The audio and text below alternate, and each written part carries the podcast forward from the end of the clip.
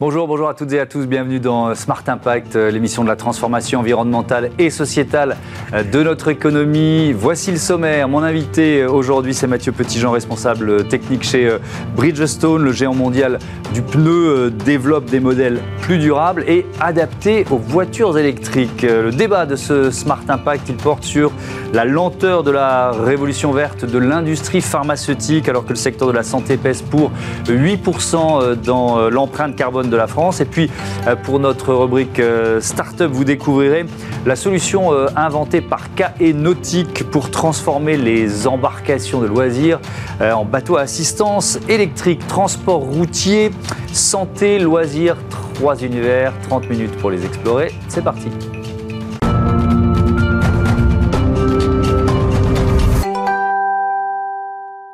Bonjour Mathieu Petitjean, bienvenue. Bonjour. Vous êtes euh, donc responsable technique chez euh, Bridgestone. Et alors, je vais, vous faire un aveu. en préparant l'émission, je me suis dit, tiens, on va parler des véhicules électriques. Puis après, je me suis dit, ça change rien le véhicule électrique pour un fabricant de pneus.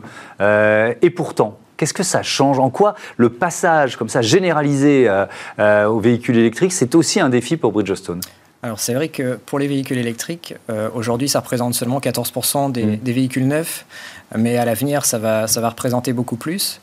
Euh, les véhicules électriques, sont souvent plus lourds, mmh. le couple est plus important, ils sont silencieux, et donc au niveau des pneumatiques, euh, c'est là où on va avoir un impact, où on va devoir réagir à tous ces... Tous ces, tous ces éléments. Donc sur, sur le poids, par exemple, c'est un premier défi? Oui, oui, oui, on va vraiment tenter de réduire euh, le poids de nos pneumatiques, avoir une carcasse plus légère, mais tout aussi résistante qui va permettre de réduire le, poids et notamment la résistance au roulement de, nos pneumatiques. Hmm. Ça va permettre aussi d'augmenter l'autonomie des, batteries. Hmm. Euh, donc plus léger pour plus d'autonomie. Est-ce qu'il y a aussi un défi d'augmentation de la durée de vie des pneus? Oui, oui, oui, bien sûr. Alors avec le couple notamment plus important des, hmm. euh, véhicules électriques, aujourd'hui les pneumatiques standards ont tendance à s'user euh, plus rapidement. Euh, et euh, donc voilà, avec notre stratégie EV Ready, mmh. euh, on fait vraiment, on crée un pneumatique qui va être aussi bien qui va répondre aussi bien aux exigences générales de l'ensemble des véhicules, mm. mais aussi aux exigences spécifiques des, pneumatiques, euh, enfin des véhicules électriques. donc première idée reçue qu'on balaye, il y a besoin de pneus spécifiques pour des véhicules électriques. Est-ce qu'il faut, d'une certaine, je sais que Bridgestone s'engage pour euh, promouvoir l'éco-conduite, est-ce qu'il faut apprendre à conduire électrique? Alors c'est sûr que c'est important. Euh, au début, on a tendance à s'amuser mm. plus qu'autre chose avec un véhicule électrique, grâce notamment au couple qui est mm. tout de suite présent. Mais euh, c'est sûr que l'éco-conduite va favoriser euh, rapidement une grande autonomie et aussi bah, la, durabilité des pneumatiques notamment. Hum, ça consiste en quoi le programme de Bridgestone pour, pour l'éco-conduite justement? Pour l'éco-conduite, euh, là ça va être vraiment voilà, d'accompagner et de faciliter le, choix du, du, client pour le, pour le pneumatique. donc ça va permettre de, de favoriser vraiment euh, le, oui, vraiment son, choix final sur euh, un pneumatique qui va être adapté euh, aussi bien à tous les trajets et à tous ses besoins. Hmm. objectif de Bridgestone qui vise des pneus faits à 40% de matériaux durables en 2030. On va se concentrer sur, sur ce chiffre et sur cet objectif. Alors déjà, on va repartir à la base.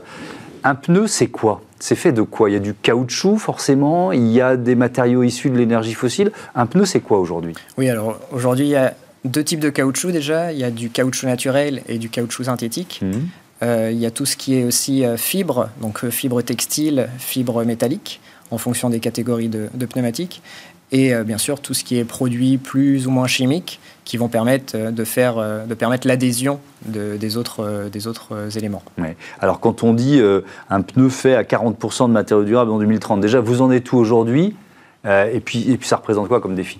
Alors, c'est vrai que c'est un défi important, surtout que notre défi à terme, en 2050, c'est d'atteindre des produits 100% créer à 100% de, produits, d'éléments recyclables, renouvelables. Mhm. Donc euh, aujourd'hui, on intègre petit à petit des éléments euh, recyclables, renouvelables dans nos, euh, dans nos pneumatiques. Et par exemple, on cherche aussi des alternatives, notamment au, caoutchouc naturel mhm. qui, qui, vient de l'EVA. Donc, Mais je, repose la question, 40% euh, de matériaux durables en 2030, aujourd'hui vous en êtes à quoi? Plutôt 10%, 20%, déjà 30% C'est euh, pour, pour, prendre conscience de ce que ça représente comme défi à très court terme, 2030 hein, c'est demain. Alors, bah, tout dépend des, catégories produits, où on va avancer euh, plus ou moins vite en fonction des, des, catégories. Donc, sur les, véhicules légers et sur les poids lourds, on va être aux alentours des 10-15%. D'accord. Et tandis que sur les, les, autres qui vont demander beaucoup plus de, de, précision et beaucoup plus d'innovation, mhm. euh, on va être un peu moins. D'accord. Donc il y, a encore, euh, il y a encore pas mal de chemin à, parcourir. Vous avez un peu répondu à la question, mais euh, donc pour faire des pneus plus durables, il faut se débat. Alors on, va reparler de l'alternative à l'EVA, mais sur, sur le, la part énergie fossile, c'est-à-dire ce qui vient de l'énergie fossile dans un pneu, il y a ce qu'on appelle le noir de carbone notamment. C'est quoi le noir de carbone? Alors, le noir de carbone, c'est euh, c'est une, une c'est une sorte de masse qui va, qui va permettre euh, de, de comment, d'obtenir aussi cette couleur noire euh, du pneumatique, mais qui va permettre aussi de, d'assurer toutes les performances du, du, pneumatique, en contribution bien sûr avec d'autres éléments chimiques. ce noir de carbone, il est issu des, des produits pétroliers, et donc c'est là-dessus aussi où on, on, va chercher et on va chercher à innover pour, pour le remplacer. Quelles alternatives? Aujourd'hui, c'est compliqué à expliquer. Euh, on, est encore en pleine, recherche, euh, et on investit énormément euh, tous les ans sur, sur ces domaines. Hmm. Alors, on va parler du caoutchouc. Donc, qui dit caoutchouc dit EVA, c'est la plante qui est principalement euh, utilisée. Euh, et j'ai appris en préparant l'émission euh, que, notamment Bridgestone, vous travaillez sur une alternative qui s'appelle le guayule. Je ne connaissais pas le guayule, je, vous l'avoue. C'est quoi le guayule et quels sont ses avantages? Alors, le guayule, c'est un petit arbuste. qui vit en zone aride, donc originaire du, Mexique, mmh. mais aujourd'hui qu'on cultive en Arizona. Et en fait, on peut en extraire aussi euh, du caoutchouc naturel. Donc euh, par broyage, on va permettre, ça va permettre d'obtenir le, même caoutchouc naturel que, que l'EVA et donc de pouvoir le réinjecter euh, et l'utiliser dans les pneumatiques. Et alors quels sont ses avantages par rapport à l'EVA en termes de durabilité, en termes de bilan carbone pour, pour une entreprise comme la vôtre? Alors en termes de bilan carbone, c'est au niveau de la, culture, il va demander 40% de moins d'eau par mmh. rapport à un EVA et il va pouvoir se cultiver euh, un peu partout dans les zones arides. Donc c'est vraiment dans des zones euh, voilà, où on a de plus en plus de, besoins de, culture. Et euh, donc c'est vraiment un, bon élément, contrairement à l'EVA qui va se cultiver énormément en Asie. Oui, et puis alors qui est aussi synonyme de déforestation. Donc c'est une des raisons pour lesquelles il faut évidemment remplacer l'EVA. Vous parliez de recherche et développement pour. on voit bien qu'il y a différentes pistes. C'est quel budget, c'est combien d'années de, recherche et développement, par exemple, pour euh, remplacer les VA euh, par le Guayul Alors, euh, en recherche et développement, on investit chaque année 600 millions d'euros à l'échelle mondiale. on a un centre technique au Japon avec 2500 ingénieurs et un centre technique à Rome pour les marchés européens avec à peu près 600, 600 ingénieurs mmh. qui travaillent sur des, sur des nouvelles fonctions et euh, des nouveaux développements pour économiser les ressources. Et là, là-dessus, notamment, on a tout ce qui est euh, développement euh, digital des virtuels des pneumatiques. C'est-à-dire? Là, en fait, on va créer un jumeau numérique du pneumatique pour pouvoir en fait prédire les, ses performances, mais sans le produire et sans le conduire. Donc, on va économiser des ressources en termes de, de CO2, euh, pour un pneu euh, d'équipement d'origine, par exemple, c'est 60% de matière première en moins, mhm. euh, mais c'est aussi 200 pneus prototypes en moins. Donc c'est vraiment énorme mhm. et, ça favorise aussi une mise sur le marché beaucoup plus rapide. Alors justement, quand, on parle de, de recherche et développement, d'innovation, il y a souvent un lien avec la course automobile. Est-ce qu'il y a certains de ces pneus nouvelle génération qui sont déjà utilisés dans certaines courses auto? Oui, oui, oui, euh, notamment bah, ceux fabriqués à partir de Guayule.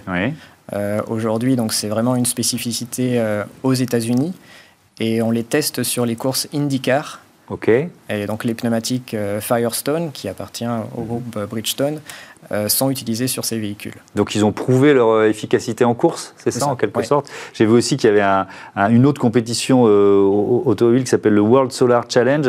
c'est traverser l'Australie sur 3000 km quand même. Donc là aussi, c'est quoi? C'est une espèce de de laboratoire à ciel ouvert ou de tests à ciel ouvert? Oui, oui, oui. Bah, on va vraiment rechercher une très faible résistance au roulement pour toujours plus augmenter les, euh, les, autonomies de batterie et puis les réduire petit à petit. Parce qu'aujourd'hui, l'ennemi numéro un pour les véhicules, c'est le poids.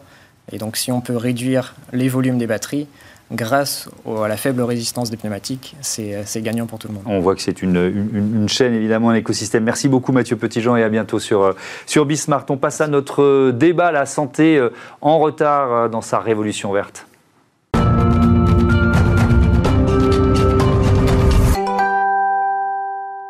Le débat de ce Smart Impact Pondon porte donc sur le secteur de, la santé, du médicament. Je vous présente mes invités euh, avec nous euh, ici sur ce plateau. Sébastien Taimid, bonjour, bienvenue. Bonjour. Vous êtes le président euh, d'EcoVamed et puis avec nous en duplex, Laurie Marot, chef de projet santé au Shift Project. Bonjour et, et bienvenue à vous, le Shift Project, think tank, cercle de réflexion, président par Jean-Marc Janfcovici, qui œuvre en faveur euh, d'une économie libérée de la contrainte carbone.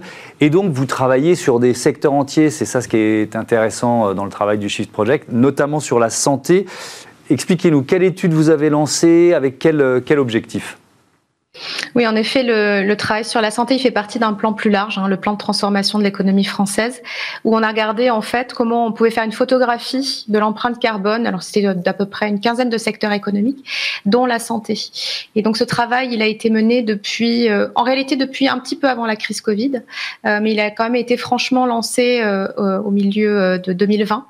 Euh, et l'idée, c'était d'avoir euh, une représentation assez exhaustive euh, de l'empreinte carbone du secteur de santé français, avec une feuille de route de décarbonation associée qui nous permette d'atteindre les objectifs des accords de Paris d'ici à 2050.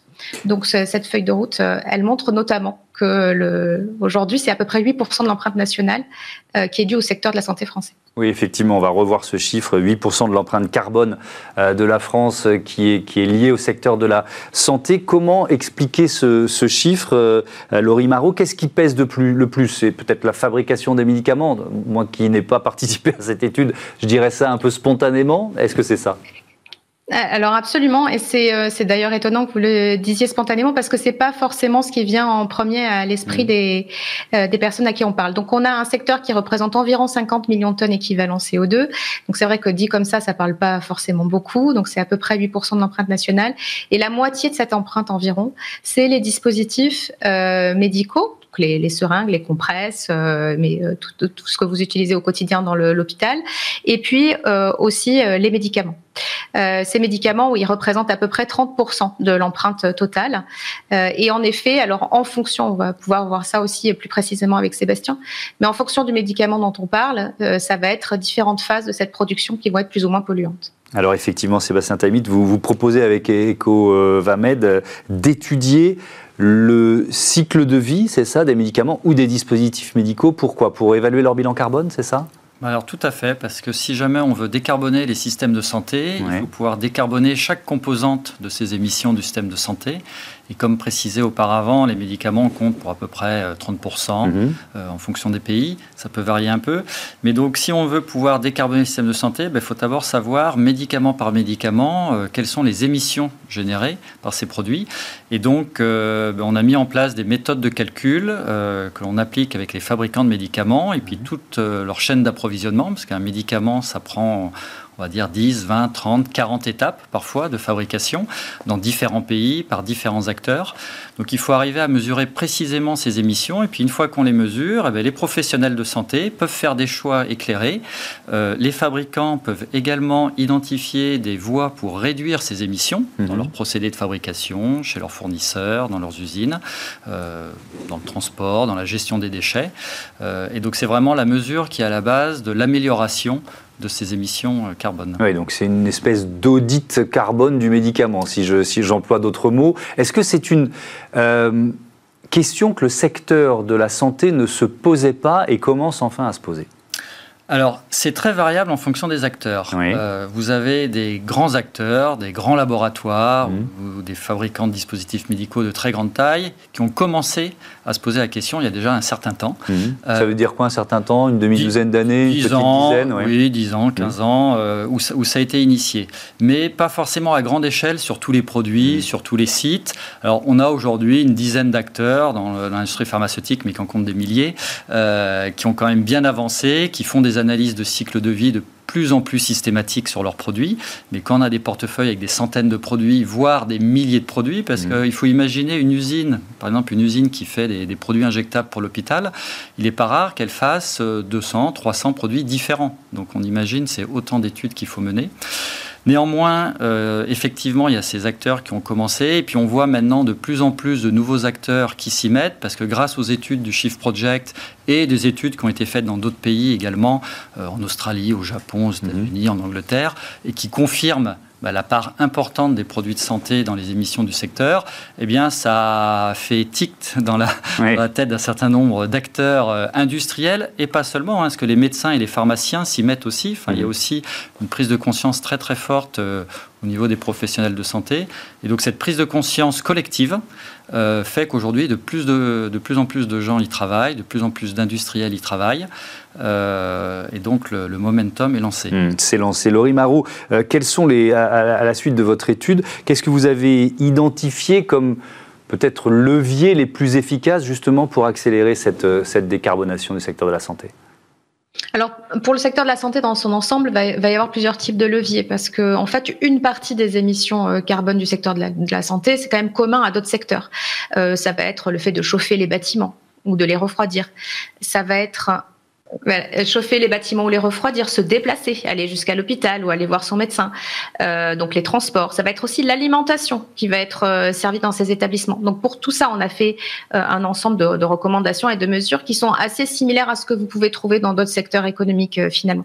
Et puis vous avez des choses plus spécifiques sur le retraitement des déchets, par exemple des déchets à risque infectieux quand vous êtes à l'hôpital. Et évidemment, on a fait des mesures qui vont concerner plus spécifiquement le secteur du dispositif médical et le, secteur de, l'industrie pharmaceutique. Euh, dans ce type euh, de secteur d'activité, l'idée c'est de partir aussi d'une information de base, comme l'a dit Sébastien. Pour l'instant, on a besoin d'aller encore chercher ces informations dans le détail parce qu'on ne les a pas forcément, et de pouvoir agir sur les procédés de production, par exemple, pour réduire les facteurs d'émission, ce qu'on appelle les facteurs d'émission des médicaments, c'est-à-dire combien une unité de médicament va produire de CO2.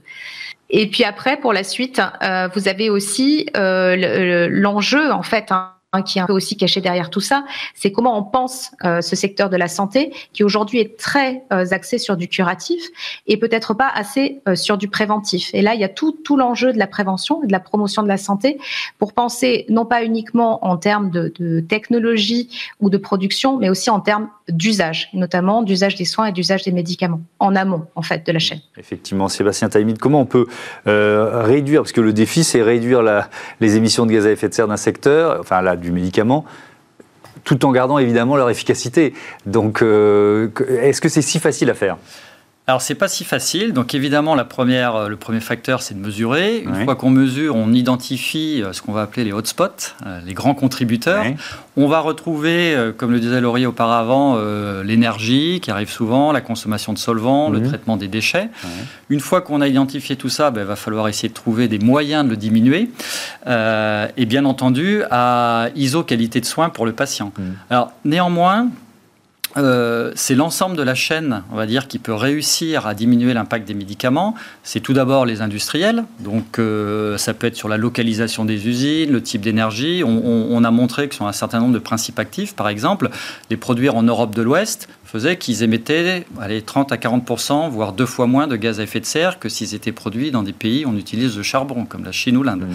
Ça paraît trivial, non, mais, mais, c'est quand même le cas. C'est basique. On peut aussi, puisque vous parlez de, la, de, de, cette question de localisation, il y a peut-être un, petit mouvement de démondialisation. C'est-à-dire, si on ne fait pas faire trois fois le tour de la planète à un médicament en 40 étapes, comme vous nous disiez, euh, peut-être seulement en 20, euh, on gagne aussi beaucoup en bilan carbone. Ça me semble assez évident, ça. Alors, le transport va avoir un impact positif, mais pas énorme. C'est pas le plus important. On a toujours l'impression que le transport joue beaucoup. Et en fait, sur la fabrication d'un médicament, le transport va compter entre 0,5 et 3% Ok, j'ai appris quelque chose, super. en revanche, ne pas faire un médicament dans un pays où l'énergie est très carbonée, mmh. ça c'est un gain énorme. Euh, faire euh, dans une usine où on a été un peu innovant parce qu'on a réussi à réduire l'utilisation des solvants, où on mmh. recycle certains déchets, où on fait une synthèse plus courte ou avec un meilleur rendement, mmh. ce qui est plus le cas en Europe parce qu'en Europe les coûts de production sont plus élevés. Donc si on veut être compétitif, il faut être innovant. Et donc généralement quand on est innovant sur les coûts, on est innovant sur l'environnement aussi. Et puis après, il y a l'utilisation. Euh, on voit par exemple parfois que certains médicaments, ben, on va en jeter la moitié parce que euh, on les coupe en deux, c'est pas le bon dosage. Mhm. dans les hôpitaux, c'est pas évident de garder une moitié de médicaments, ce que vous pouvez faire chez vous, pas les hôpitaux. Donc il y a aussi sur l'ensemble du cycle de vie, et pas simplement sa production, mais aussi son utilisation, où on peut avoir des gains. Et ça, ça nécessite que les professionnels de santé soient en lien avec les industriels pour bien comprendre quel dosage, quelle utilisation, quelle, quelle optimisation on peut faire comme ça. Est-ce que le système français, où finalement on vend des médicaments en boîte, on va vendre une boîte de 40, même si on en a besoin que de 28, euh, qui n'est pas forcément le système qu'on utilise partout, notamment dans, euh, aux, États-Unis. Mm. Euh, est-ce que c'est forcément plus producteur de carbone, ce système-là, avec plus de gâchis de médicaments? Alors il y a un grand débat.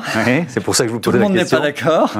Mais effectivement, quand on a un traitement antibiotique, on voit généralement qu'on prescrit un traitement pour 5 jours par exemple, et dans la boîte, il y a un traitement pour 7 jours. Mm.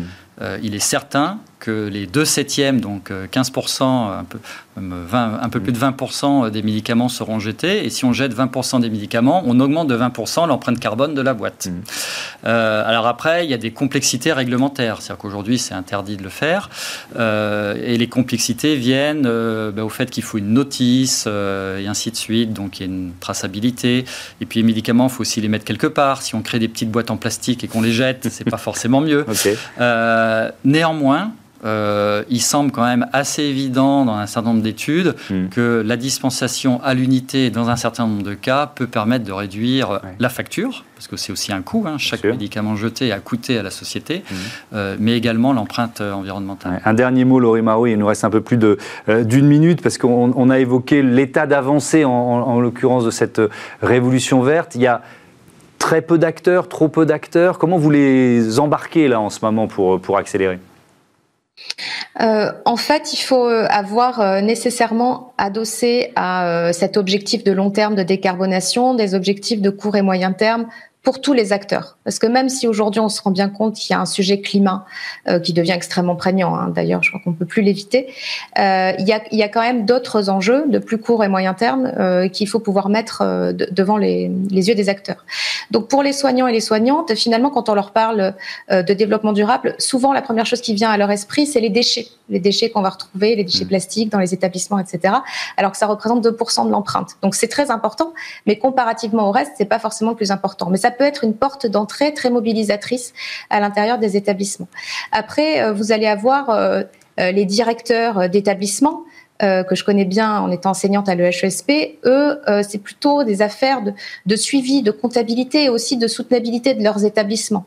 Donc peut-être que on peut aussi les approcher avec ces enjeux de comptabilité environnementale hein, qui commencent à s'intégrer progressivement dans les outils de gestion des organisations. Merci euh, beaucoup. je dois vous, interrompre malheureusement parce que l'interview est, terminée. C'était passionnant. Merci à tous les deux d'avoir participé à, ce débat. Je vous dis à, bientôt sur, euh, sur Bismart. On passe à notre rubrique Smart Ideas, l'électrification des bateaux au programme.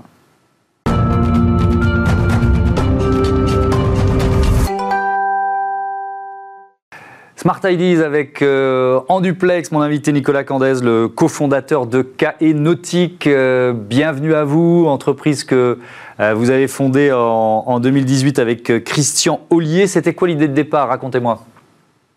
Alors, ça part d'une idée assez simple qui est de se dire que tout ce qui se passe euh, aujourd'hui sur, sur la Terre va se passer également dans le milieu maritime. Donc c'est notamment l'assistance dans, dans le sport pour aider les, les, personnes, pour rendre le sport plus accessible, plus facile, aux personnes accessible aux personnes handicapées, etc. Et le deuxième point, c'est sur ce qui est par exemple mode de transport, euh, bah, c'est de basculer des énergies thermiques, des moteurs thermiques vers des énergies qui sont euh, décarbonées euh, vers l'électrique. Voilà, donc on a, on, a, on a commencé en se disant qu'on allait faire ce qui était le, probablement le plus difficile sur le sport, sur le sport nautique. Et puis aujourd'hui, on est en train de basculer vers la motorisation sur deux bateaux. Justement, le, avec une solution d'assistance électrique marine, de quoi, de quoi s'agit-il? Oui, alors on, est, euh, on a ça de différent. Bah, déjà, on, a démarré dans le domaine du sport, et puis on ne fait pas comme les acteurs, euh, certains acteurs actuels, un copier-coller des moteurs thermiques.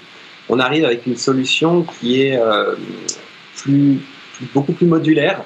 Donc, bon, vous l'avez en, en arrière-plan derrière moi. C'est un moteur électrique hors bord euh, pour bateau, mais qui est multifonction. Donc très rapidement, en quelques secondes, on peut également le transformer en scooter sous-marin, par exemple, ou le plugger, pareil, en quelques secondes sur un, kayak ou un stand-up paddle pour avoir de l'assistance euh, électrique. Pour autant, avant tout, c'est un, moteur hors bord, par exemple, pour des annexes de bateaux euh, jusqu'à 600 kg, 3-4 personnes à bord, ou pour des voiliers euh, dans les ports pour, euh, pour opérer la sortie du, voilier et, son, et sa rentrée au port avant de, basculer en mode voile. Ça, ça, s'appelle le Carépod. Vous l'avez. combien d'années de recherche et développement? Est-ce qu'il y a des brevets déposés? Vous en êtes où? Alors, on n'en est pas à notre premier produit. On a déjà mis deux produits sur le marché donc une, une, version beaucoup plus petite, euh, vraiment spécialisée pour les stand-up paddle et les kayaks, une assistance sportive, et puis une micro-propulsion également dans des planches de surf. Euh, donc le premier produit, euh, la première micro-propulsion qu'on a, conçue et développée, on a mis six ans. On a mis six ans, on a déposé effectivement trois brevets dessus. ça a été beaucoup plus vite pour le second produit, on a mis moins d'un an et demi à le concevoir et à le mettre sur le marché. Euh, ça va à peu près être la même chose. Là, on, est on, a finalisé le développement du, du 600 et euh, il va arriver sur le marché en mai prochain. Euh, il a et toujours donc ces, trois brevets initiaux sont, mm. sont dans ces produits. la vérité, c'est qu'il y en a deux dans le KiPod 600, deux brevets, mais on est en train d'en écrire un, un, nouveau. Et à quel point on pourrait propulser des bateaux plus gros avec, avec ce principe? Alors, le principe de la motorisation électrique, il n'y a pas de limite. Il n'y a pas de limite euh, physique. On sait faire. On a des moteurs électriques qui sont extrêmement puissants. Euh, il y a quand même une contrainte, euh, et non des moindres. Alors, il y a plein d'avantages à la motorisation électrique. il y a une contrainte aujourd'hui qui reste le rapport autonomie par rapport au poids. C'est que les batteries électriques, telles qu'elles sont aujourd'hui, elles restent assez lourdes pour des autonomies qui restent faibles. Alors, à côté de ça, il y a des, il y a des avantages qui sont énormes. Hein. Il y a euh, le fait ce soit décarboné, donc notamment quand on propulse un bateau, on n'émet euh, aucun rejet carboné ni dans l'eau ni dans l'air. Euh, c'est des motorisations qui sont nettement plus silencieuses que les motorisations thermiques. Et c'est des motorisations qui ont un rendement bien supérieur, hein, plus de deux fois supérieur en termes de rendement pur. Donc ça, c'est pour les avantages.